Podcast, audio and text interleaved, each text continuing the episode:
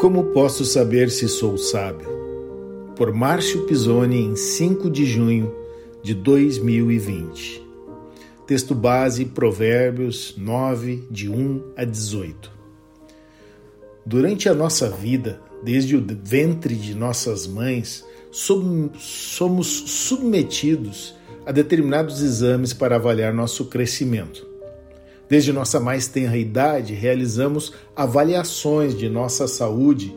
Conforme vamos crescendo, com nossa inserção no ambiente escolar, também realizamos avaliações que visam mensurar determinados aprendizados.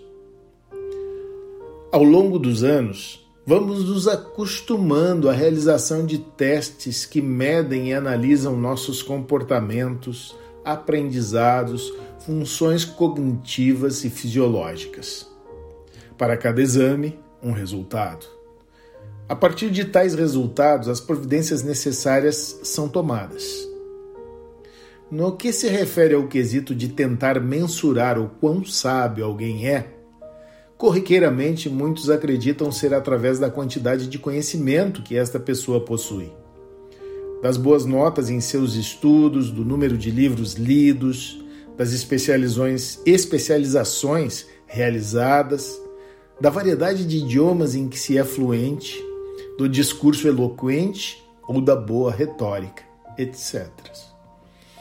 A pergunta que precisamos nos fazer é: se a sabedoria pode ser mensurada, como podemos evidenciar, deixar palpável algo que aparentemente pode ser tão abstrato?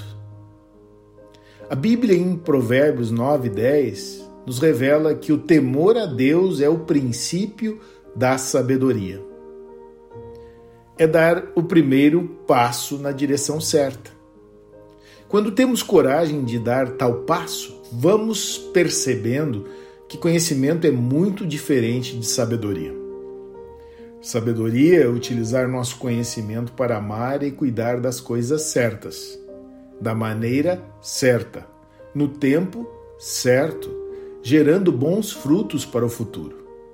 Frutos que permanecerão pela eternidade. Conhecimento é estudo. Sabedoria é o conhecimento aplicado, transformado em vivência. Conhecimento é discurso.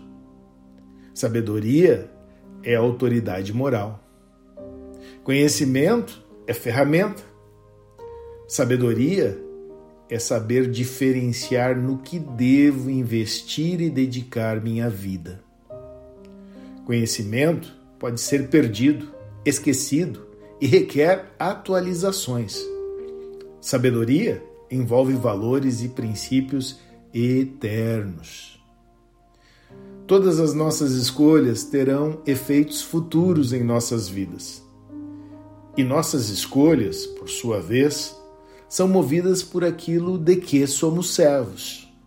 Assim sendo, uma das respostas à pergunta que dá título a este devocional é a seguinte: Sou sábio quando tenho a certeza de que o resultado das minhas escolhas refletem de forma comunitária o cuidado e amor de Deus a mim e aos meus próximos. Podemos ter a certeza de que somos sábios quando aqueles que estão ao nosso redor veem um pouco daquilo que Deus é em nós. Se nossas escolhas demonstrarem amor, fomos sábios porque Deus é amor. Se perdoarmos, sairemos de dentro de um cárcere emocional. Fomos sábios, pois Deus é liberdade. Se dividirmos nossos recursos, fomos sábios, porque Deus é graça. Se orarmos por alguém, mostraremos sabedoria, pois nosso Deus também é mistério e sobrenatural. Percebam que usei aqui fomos em destaque, pois para escolhas sábias, a vigilância e a intencionalidade são fundamentais. O que adianta usar nosso conhecimento para juntar riquezas e perder pessoas no caminho? Para que serve todo o conhecimento se as pessoas não te entendem? Do que vale eu ganhar se todos terão de perder? Que lógica tem o meu riso, enquanto que, para tê-lo, os que estão ao meu redor terão de sofrer?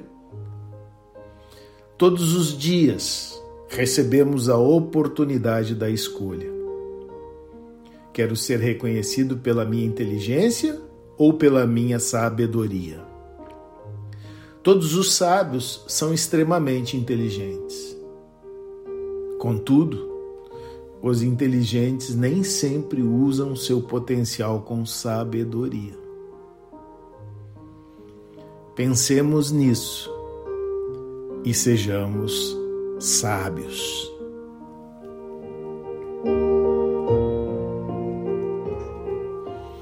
O que Deus está me dizendo? O que farei a respeito?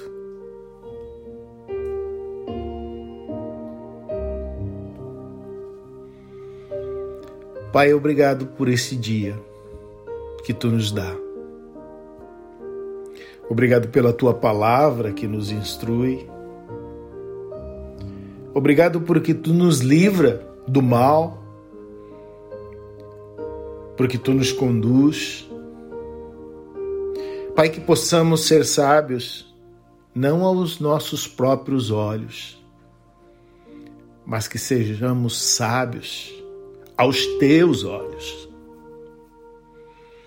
Dá-nos, Senhor, da tua sabedoria, para que possamos repartir, para que possamos agir,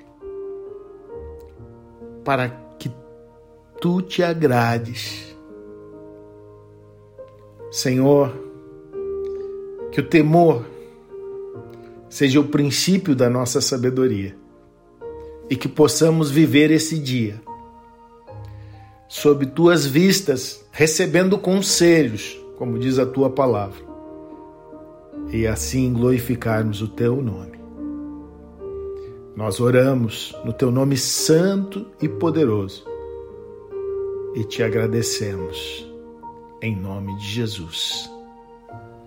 Amém.